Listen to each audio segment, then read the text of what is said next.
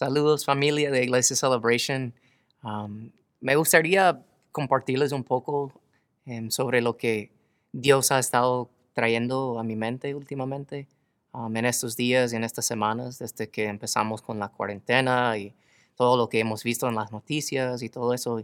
Yo he visto algunas cosas en las noticias que me han llamado la atención y con la combinación de lo que estoy leyendo en la palabra y, y cosas que he aprendido en estos días, siento que Dios está trayendo algo específico a mi mente y quisiera compartirlo con ustedes. Um, y espero que sea una bendición para sus vidas. El año pasado, en un domingo en la iglesia, yo compartí um, en detalle sobre esto y para recordarle y refrescarle la mente, quiero compartirles este clip de uno de los sermones um, y de ahí voy a explicarlo un poco más. Piensen en la creación por un momento como si fuera un reloj. Y si pueden imaginarse a todas las piezas dentro del reloj que están funcionando en armonía, ¿verdad? Está funcionando en la manera que fue creado para funcionar. ¿Qué pasaría si lo que el diseñador, el creador de ese reloj, llama la mejor pieza, la pieza más vital de la creación, o sea, esa pieza de todo lo que el creador ha creado, ¿qué pasaría si esa pieza un día decidiera de girar en la dirección contraria, la dirección opuesta? ¿Qué pasaría al resto del reloj? Piénsalo, que afectaría a todo, ¿no? Todo estaría afectado. Entonces piensa en eso, porque si te puedes imaginar a ese reloj como la creación, ¿quién o qué sería la pieza vital? La pieza, la pieza que el creador dice, eso es mi pieza más importante. Dentro de la creación, Dios mismo dice que nosotros somos esa pieza. Que tú y yo somos esa pieza, porque Dios nunca fue creado. Entonces no estoy diciendo que yo soy mejor que Dios al decir que yo soy la mejor de la creación. La misma Biblia, Dios mismo dice que tú y yo somos la obra maestra de Dios. Entonces piensa en esto por un momento pensando en ese reloj, pensando en esa pieza que ahora está girando al opuesto, afectando a lo demás creación, pensando en eso. En el momento en el que el pecado entró al mundo, literalmente vamos en contra de la razón por lo cual que fuimos creados. Si fuéramos parte de ese reloj, ahora nosotros somos esa pieza que está empezando a girar al opuesto, afectando a lo demás creación. Y así nosotros no cumplimos el propósito por lo, cual, que fuimos creados. Entonces, eso quiere decir eso. Piensa en eso por un momento. Si todavía tú estás aquí hoy y tú dirías, honestamente, que todavía tú vives separado de Dios. O sea, por tu propia decisión. Tu vida todavía es, es tu vida. O sea, tú eres, por decirlo así, el Dios de tu vida todavía. O sea, tú eres el dueño de tu vida, el jefe de tu vida. No has entregado tu vida completamente a Dios. Si estás aquí y en esa categoría estás hoy, solo piensa en esto. Aún así, tú sigues siendo una creación de Dios. ¿Ok? ¿Están conmigo? Tú sigues siendo una creación de Dios que se niega a cumplir su función en la creación. Tú estás negando cumplir la razón por lo cual fuiste creado. Entonces, pensando en toda la creación, eso quiere decir que un insecto, una mariposa, un animal, eh, un pájaro, una nube, una montaña, hasta la misma lluvia. Cualquier creación de Dios está cumpliendo mejor su función en la tierra que tú. Entonces, como escucharon ahí, si pueden imaginar a la creación como ese reloj, ¿verdad? Y nosotros, como dije ahí en el clip, que somos la pieza maestra, o sea, eh, es como el último pieza para poner y hacer que todo siga funcionando como fue creado por Dios de funcionar. y de ahí Dios pone la pieza y nosotros cuando Adán y Eva pecaron y nosotros cuando pecamos es como que vamos en contra de, de todos los demás, creación. Y, y algo que ha llamado mi atención en estos días es lo siguiente, y ojalá que no suene un poco raro para ustedes, pero quiero compartirlo. Me hizo pensar en el momento que Adán y Eva pecaron por primera vez.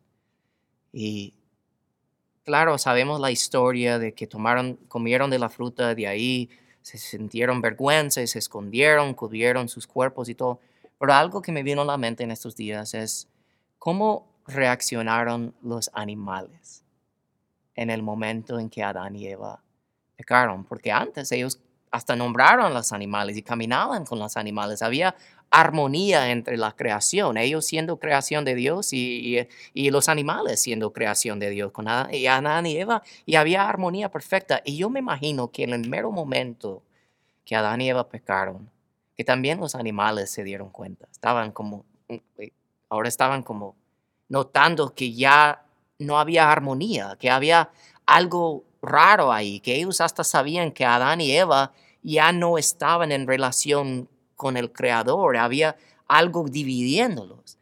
Y les comparto eso porque he estado viendo algunas cosas últimamente en las noticias. Y algunas de esas cosas son lo siguiente, no sé si lo han visto. Hay unos eh, reportes de unos osos en Yellowstone, el Parque Nacional de Yellowstone en Estados Unidos, donde los osos, por no ver gente en el parque, están saliendo más, están como reentrando a su eh, tierra natural. Ah, y no solo eso, en lugares en Europa hay historias de ovejas y cabras salvajes que han bajado de las montañas y hasta han subido a los juegos que donde juegan unos niños en unos playgrounds, unos juegos de niños ahí tal vez también has visto, han visto el reporte de los canales que usan para viajar en Italia, que ahora por, eh, por no tener movimiento ahí y, menos contaminación en las aguas se miran eh, claras, que puedes ver hasta, hasta abajo y ver las plantas y todo eso. Y, no solo eso, han habido reportes en la India de que por menos contaminación en el aire. Ahora por primera vez en como unos 30, 40 años se puede ver el cima de las montañas en la India. Y de ahí yo he estado pensando en esas cosas y de ahí algo pasó el otro día en la casa que me hizo como decir, ay, quiero compartirlo con mi familia de la iglesia, a ver qué, qué piensan ellos. Yo estaba afuera con mis hijos y les compré una piscina chiquita en estos días porque ustedes saben que los niños están locos en la casa. Y estábamos afuera y ellos estaban en la piscina, entrando y saliendo de la piscina, corriendo ahí en el patio de atrás de la casa. Y nosotros tenemos una cerca. Y de repente estaba mi teléfono tomando fotos de los niños y todo. Y me di cuenta que habían como unos 15, 20 pájaros que estaban en la parte de atrás, encima de la cerca de nosotros. Y los quedé viendo. Y algo que yo noté es que mientras que Jet y Max, mis hijos, estaban corriendo hasta cerca de ellos y tirando los brazos para arriba y agua y todo, los pájaros no se movían, no se asustaban, se, quedaban ahí. Y estaba like, man, siento como que Dios está trayendo todo eso a mi mente. Porque como nosotros como seres humanos estamos aislados ahora, estamos encerrados en casi todo el mundo. Y vemos a los animales saliendo otra vez. Y me viene a la mente este pasaje que el profeta eh, Isaías compartió en el capítulo 11, versículos 6 a 10. Y solo quisiera leerlos a ustedes y espera que les anima con lo que voy a compartir al final. Pero pienso en, en, todas esas historias de, y me imagino que hay muchos más que ni sabemos, de animales que están como ahí disfrutando de la naturaleza creada por su creador ahora, por ver menos gente, menos seres humanos que no tienen una relación con su creador, que no tienen esa armonía con su creador no como los cristianos. Y quiero leerles esta palabra, espero que les anime y les bendiga. Dice la palabra en versículos 6 a 10 de Isaías 11. En ese día, el lobo y el cordero vivirán juntos, y el leopardo se echará junto al cabrito, el ternero y el potro estarán seguros junto al león, y un niño pequeño los guiará a todos. La vaca pastará cerca del oso, y el cachorro y el ternero se echarán juntos, y el león comerá heno como las vacas. El bebé jugará seguro cerca de la guarida de la cobra. Así es, un niño pequeño meterá la mano en un nido de víboras mortales y no le pasará nada. En todo mi monte santo no habrá nada que destruya o haga daño, porque así como las aguas llenan el mar, así también la tierra estará llena de gente que conocerá al Señor. Ahí está hablando del cielo. Y siento como que Dios nos está dando, mm, probando o dejándonos saborear un poco de lejos de cómo el cielo será, de que toda la creación de Dios, mares, montañas, animales, cada detalle de su creación, incluyendo a nosotros, su obra maestra, tendremos perfecta armonía porque tenemos perfecta comunión con nuestro Creador. Entonces cuando veas esas cosas, ojalá que te haga pensar, man, el futuro va a ser buenísimo. Aunque estamos pasando por tiempos difíciles ahorita, todo lo que pasamos, lo difícil, nos debe recordar y hacer pensar en lo bello y perfecto que será el cielo. Y eso te debe llenar de ganas de querer jalar a todo el mundo contigo al cielo, de compartir con ellos, aún en medio de estas dificultades, de quién es Jesús y cómo Él les puede salvar. Porque no hay nada más importante que eso. Yo les quiero mucho, permítame orar por ustedes. Padre, como siempre digo, ahora yo extraño bastante a mi familia de la iglesia. No sabemos lo que el día de mañana trae, pero sabemos que tú sí sabes. Y confiamos en ti. Te pido por lo que están sufriendo. Te pido por los que están solos, se sienten solos. Te pido por los que están luchando financieramente, sea, que sepan que estamos como iglesia para apoyar en la cualquier manera que podemos.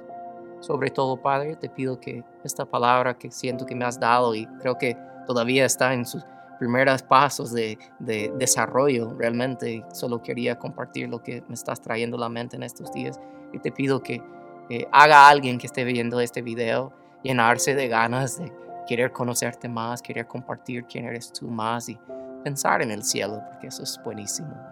Y de notar cuando están afuera caminando cómo cantan los pájaros, cómo se miran las nubes, cómo es la creación perfecta tuya. Yo te amo, Señor, en el nombre de Jesús. Amén.